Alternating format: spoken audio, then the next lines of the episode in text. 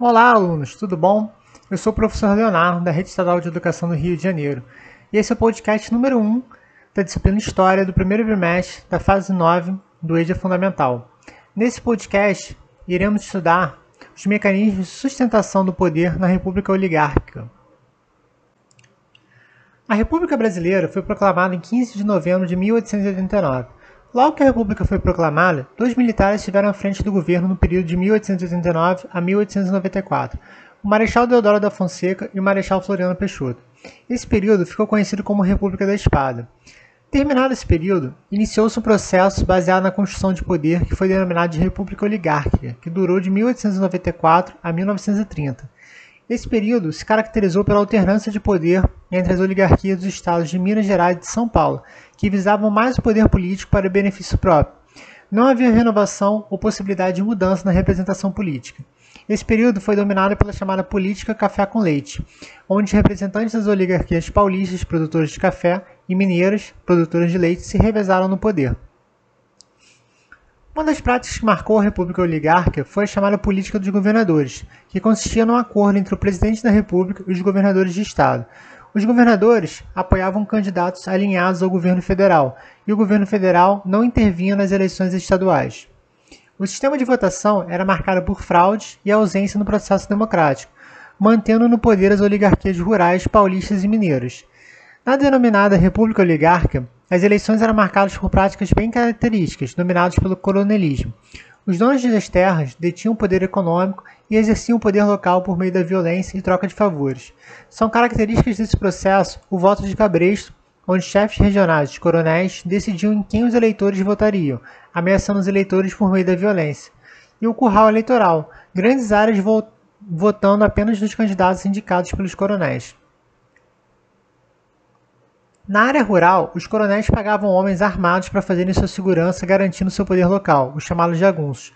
Esses jagunços também eram utilizados para ameaçar os eleitores. A fraude eleitoral era possível pois os votos eram feitos em papel e contados pelos próprios coronéis, o que já me dá uma ideia da falta de transparência no processo de contagem. Além disso, era comum pessoas votarem mais de uma vez e usarem o nome de pessoas já mortas para poder votar. Somados a isso, essas práticas nada democráticas, o caráter excludente do direito ao voto. Não votavam os analfabetos, cerca de 70% da população, mulheres e religiosos. Além disso, o voto não era secreto, de forma que os coronéis de cada localidade podiam saber em quem cada eleitor tinha votado. Portanto, mesmo com baixo índice de pessoas que tinham direito de votar, as que podiam estavam submetidas ao poder do chefe local. Esse sistema de votação garantiu que o poder na República se mantivesse até 1930 nas mãos dos mesmos grupos políticos, ou seja, das oligarquias. O campo econômico estava baseado na estrutura agroexportadora, sendo o café o produto que mais gerava riqueza.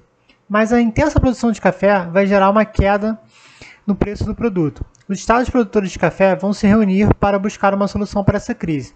Essa reunião ficou conhecida como Convênio de Taubaté e aconteceu em 1906. Nesse encontro, ficou decidido que os estados comprariam café, garantindo a renda aos cafeicultores, mantendo uma política de valorização do café.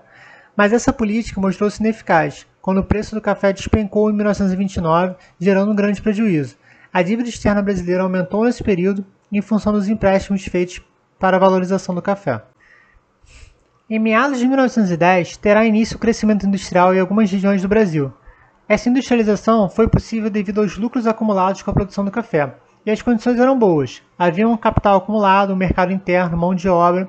Essa industrialização ocorrerá principalmente nas cidades do Rio de Janeiro e São Paulo e vai desenvolver-se ainda mais nas décadas de 30 e 40. O estado de São Paulo, que já apresentava um incipiente desenvolvimento industrial, no final do século XIX desenvolveu sua industrialização de forma eficiente, sendo o início da maior metrópole industrial brasileira. Com o processo de industrialização também nasce uma nova classe, o operariado, já que a industrialização vai requerer mão de obra para operar as máquinas. Os poucos trabalhadores negros ex-escravos que compunham a mão de obra urbana sofriam preconceito racial e encontravam imensas dificuldades para ingressarem nas indústrias. A maior parte dessa mão de obra será formada por operários imigrantes europeus que já traziam uma prática de luta e organização de seus países de origem, notadamente espanhóis e italianos. Surge então o movimento operário, que vai se organizar em sindicatos para lutar por melhores condições de trabalho e salários. Esses sindicatos terão forte influência das ideias anarquistas e comunistas. Essa nova constituição social, aliada ao, processo crescente de urbanização, vai gerar uma série de tensões sociais no período da República Oligárquica. Chegamos ao fim desse podcast. Espero que você tenha gostado e se ficou com alguma dúvida, você pode consultar o material escrito, assistir a videoaulas ou procurar a ajuda de sua professora ou professor de história. Um grande abraço, bons estudos e até nosso próximo encontro historiográfico nesse podcast. Até lá!